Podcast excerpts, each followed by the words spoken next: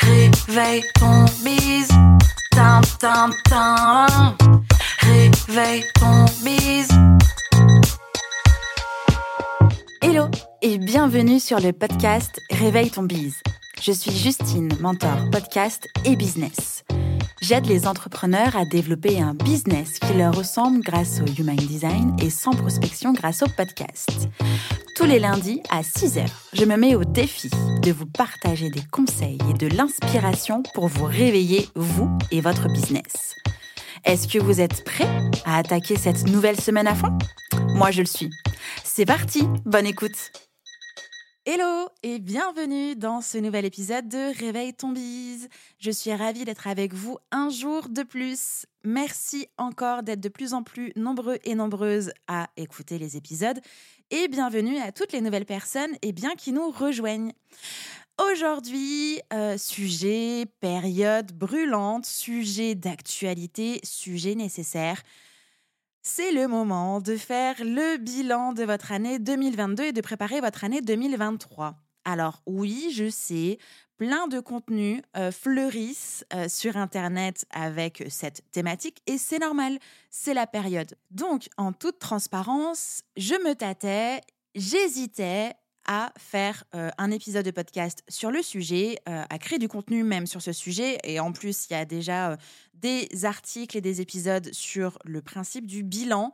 Bilan de X années d'entrepreneuriat, bilan, enfin check-up des bilans de six mois, enfin bref, il y a du contenu au niveau des bilans.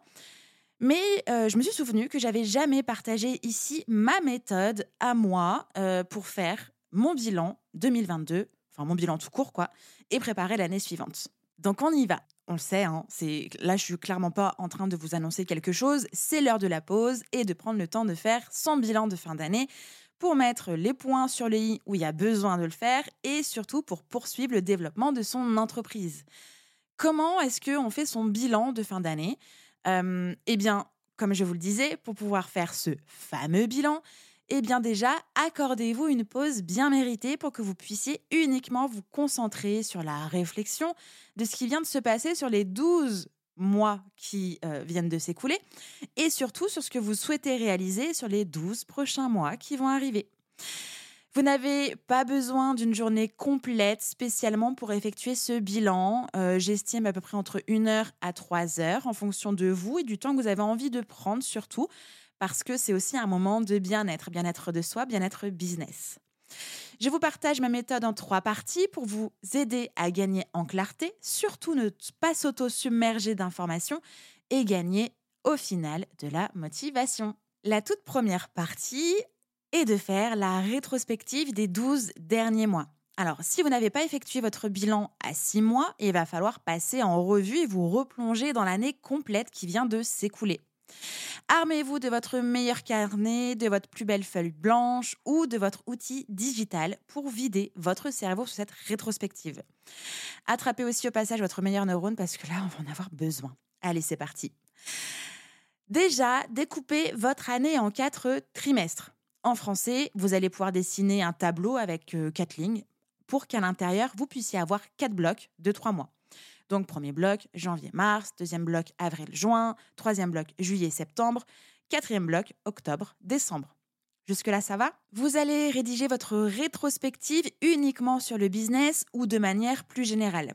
L'idée ici, dans cette partie, ce n'est pas d'analyser les résultats, mais de tout poser à plat. Donc, pour chaque bloc de trois mois, vous allez noter et indiquer les événements forts, les souvenirs, les moments majeurs de votre euh, trimestre, les prises de risques, les changements, les rencontres, les projets créés, etc.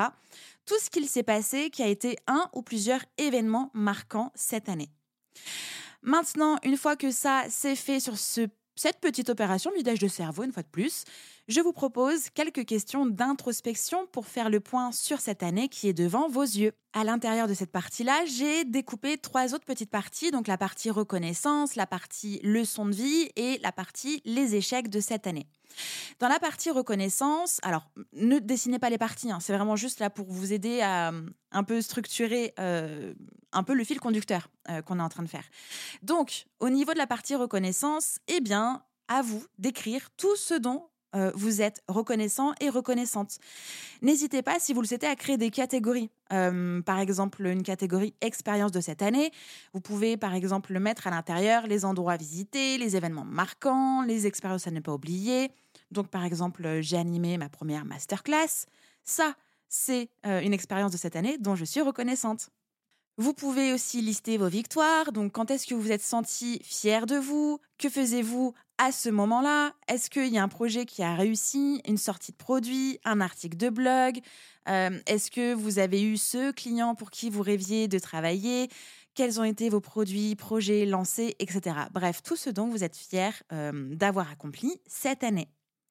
Ensuite, dans la partie leçon de vie, eh bien là, vous allez euh, inscrire tout ce que vous avez appris cette année, par exemple grâce à certains livres, certains articles, certaines rencontres ou encore certaines expériences de vie. Par exemple, j'ai appris que pour tenir un challenge de 31 jours d'épisodes de podcast par jour, j'avais beau être super organisée, eh bien, je ne pouvais pas tout contrôler et que parfois les aléas du direct et de la vie viennent empiéter et perturber ce dont c'était fixé, mais ce n'est pas de mon ressort, je ne contrôle pas la planète entière. Et enfin, listez les échecs de cette année. Alors pour chaque élément, posez-vous les questions suivantes. Qu'est-ce qui a été la cause de cet échec et est-ce que ça a eu un impact ailleurs dans ma vie?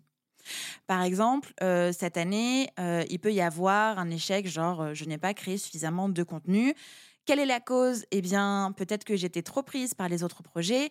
Et qu'est-ce que ça a impacté? Eh bien, ça euh, m'a empêché de développer ma stratégie d'inbound marketing, par exemple. Pour finir sur cette étape de rétrospective et d'introspection, quelle est la note globale sur 10 que vous pouvez donner à cette année et pourquoi? Quels sont les trois mots qui résument votre année? De manière globale, comment est-ce que vous vous êtes senti cette année? Et enfin, comment est-ce que vous vous sentez maintenant avec cette rétrospective? Maintenant que cette première partie est faite, passons maintenant à la deuxième partie de ce bilan. Donc, cette deuxième partie, c'est de faire le point sur les objectifs fixés.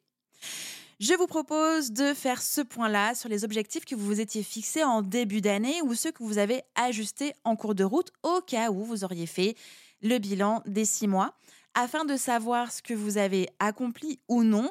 Et pour les objectifs à plus long terme, donc au-delà de cette année, de faire un point sur les avancées. Je vous invite à reprendre les éléments chiffrés, mais également les plans de développement fixés. Pour la petite idée au cas où, voici une liste non exhaustive d'objectifs en tout genre. Déjà, il y a des objectifs commerciaux et financiers, comme par exemple quel est le chiffre d'affaires que je souhaite réaliser par mois, euh, quelle offre je souhaite développer, combien de clients ou combien de ventes sur l'offre en question, combien de calls découvertes ou de propositions commerciales je souhaite déclencher, etc. Il y a aussi des objectifs de notoriété, donc euh, la taille de ma communauté sur les réseaux sociaux, le nombre de mails sur ma base de données email, le nombre d'écoutes de mon podcast, etc. Et puis, il y a des objectifs perso. Euh, est-ce que j'ai réussi à avoir un équilibre vie pro-vie perso? Est-ce que euh, je suis allée X fois à la salle de sport? Les livres, le nombre de livres que je souhaitais lire cette année, euh, le nombre de formations que j'ai achetées et terminées, évidemment, les heures de travail, est-ce qu'il il y a eu des déplacements récurrents ponctuels et que du coup, c'était dans mes objectifs? Est-ce que j'ai tenu mon objectif mode de travail, nomadisme ou en télétravail j'en sais rien à vous de construire votre tableau avec vos objectifs, les résultats et votre ressenti sans vous juger. Donc, vous faites un tableau, vous mettez votre objectif, vous cochez si c'est euh, réalisé, vous mettez les résultats et dans la colonne d'après, vous mettez votre ressenti. Pourquoi insertons des objectifs personnels alors que nous sommes en train de faire un bilan business? Parce que c'est important pour le bon développement de l'entreprise de prendre soin de vous-même, de savoir déconnecter et de prendre le temps de vivre. Point. Maintenant, posez-vous les bonnes questions. Alors quand je dis euh, posez-vous les bonnes questions, c'est demandez-vous pourquoi tel ou tel objectif n'a pas été atteint. Est-ce que c'est par manque de temps? Est-ce que c'est une stratégie qui n'a pas fonctionné? À vous de lister les éléments internes et externes qui ont abouti à ce résultat afin de rattraper le coup l'année prochaine si vous le souhaitez. C'est aussi l'occasion de vérifier que vos objectifs sont toujours d'actualité ou est-ce qu'ils doivent être mis à jour ou alors tout simplement eh bien, abandonnés. À ce stade, votre feuille doit être bien remplie. vos intentions, votre résultat, vos ajustements avec certains objectifs placés. Et ensuite, on continue. C'est le moment de faire la projection pour les 12 prochains mois. Nous atterrissons donc à la troisième partie qui est de préparer 2023 pour gagner en clarté, organisation et motivation. Avant de foncer la tête la première dans le dur du sujet, il faut repartir de vous, de ce que vous avez envie ou non. En bref, de vous projeter et de visualiser, de vous visualiser en 2023. Voici une euh, liste de questions pour vous aider à vous projeter. Quels sont les trois mots qui vont résumer cette nouvelle année qui arrive? De manière globale, comment avez-vous envie de vous sentir? Qu'est-ce que vous souhaitez accomplir en 2023 Quelles sont vos envies de projet et de changement Qu'est-ce que vous souhaitez améliorer ou changer en 2023 par rapport à votre année 2022 De quoi avez-vous besoin pour passer une année 2023 au top du top? De qui avez-vous envie de vous entourer? Durant cette nouvelle année quelle est la citation inspirante ou motivante qui va vous accompagner durant toute l'année 2023 Et enfin, l'ultime question que j'aime beaucoup, beaucoup, beaucoup. Qu'est-ce que vous avez envie de dire à votre vous du futur de 2023 en cas de réussite, en cas de doute et en cas d'échec? Ça, je trouve que c'est hyper, hyper puissant, puisque vous allez vous adresser à votre vous qui va être en mode réussite ou doute ou échec. Ensuite, c'est parti sur les nouveaux objectifs 2023. Vous pouvez reprendre le même modèle que le tableau que nous avons créé précédemment. Évidemment, la bonne vieille méthode SMART est votre meilleur ami sur le coup une fois de plus. Alors, objectif financier, objectif business, objectif perso, tout doit être fixé. On est d'accord, j'espère. Et pour finir, à vous de décomposer les gros objectifs en sous-objectifs de quatre parties qui représente donc, vous l'avez compris, chacun un trimestre de l'année. Fixez des délais pour chaque sous-objectif afin d'avoir une roadmap claire et précise à laquelle vous allez pouvoir vous référer au fur et à mesure de l'année. Je précise que cette roadmap va aussi pouvoir s'ajuster avec le temps. Hein. Le but du jeu n'est pas de tout miser sur les 90 premiers jours de l'année au risque de vous essouffler, mais surtout de bien penser à tout étaler sur votre année qui arrive.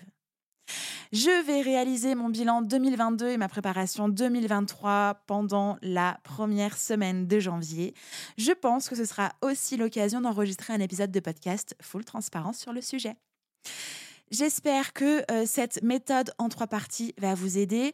Euh, vraiment, Pierre, écoutez cet épisode, écoutez-le ralenti si vous le souhaitez. Je peux vous accompagner dessus là en espace de quelques minutes. C'est hyper important de faire ce point, ce bilan et de vous projeter pour l'année prochaine. Euh, dites-moi en commentaire Apple Podcast ou DM Insta ou boîte mail si cette méthode en trois parties va vous aider ou vous a aidé je vous souhaite une belle journée et comme d'habitude, je vous retrouve dans le prochain épisode de podcast qui sort demain. Ciao ciao J'espère que cet épisode vous a plu. N'hésitez pas à partager le podcast à une personne qui veut aussi se réveiller avec vous.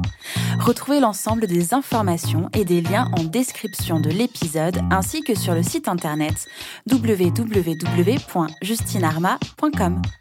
Si vous avez des idées, des suggestions, ou si vous avez juste aimé cet épisode et que vous voulez me le dire, direction Apple Podcast pour laisser un commentaire et des petites étoiles.